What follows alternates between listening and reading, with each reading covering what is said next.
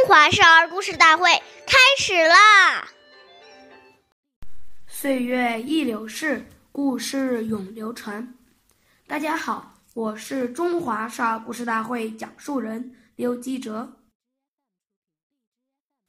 我来自新乡县大张营镇金喇叭少儿口才钢琴艺校。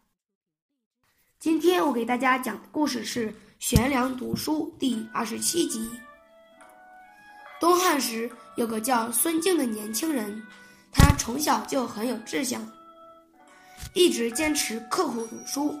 每天晚上，孙敬都会读到很晚，可是读着读着就会感到疲倦，时常忍不住打瞌睡，从而降低了读书的效率，耽误了不少时间。为了打起精神学习，孙孙敬想到了一个好办法。他找来一根绳子，一头绑在房梁上，另一头绑在自己的头发上。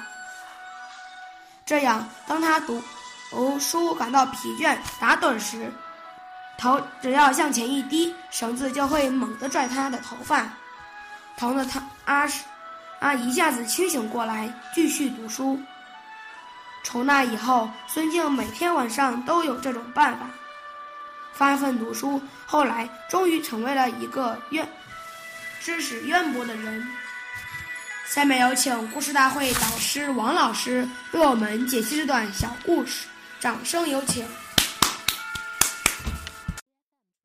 好，听众朋友，大家好，我是王老师，我们来解读一下这个故事。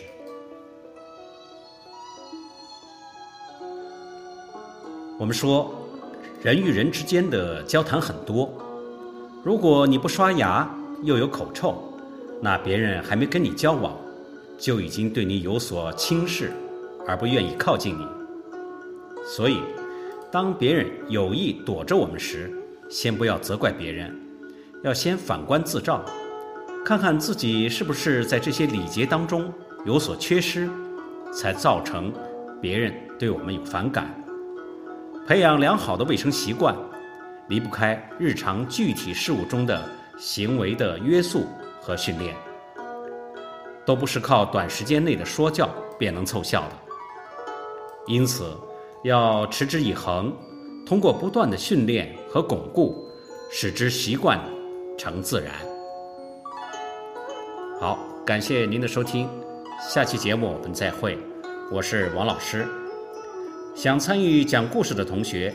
请关注我们的微信号“微库全拼八六六九幺二五九”。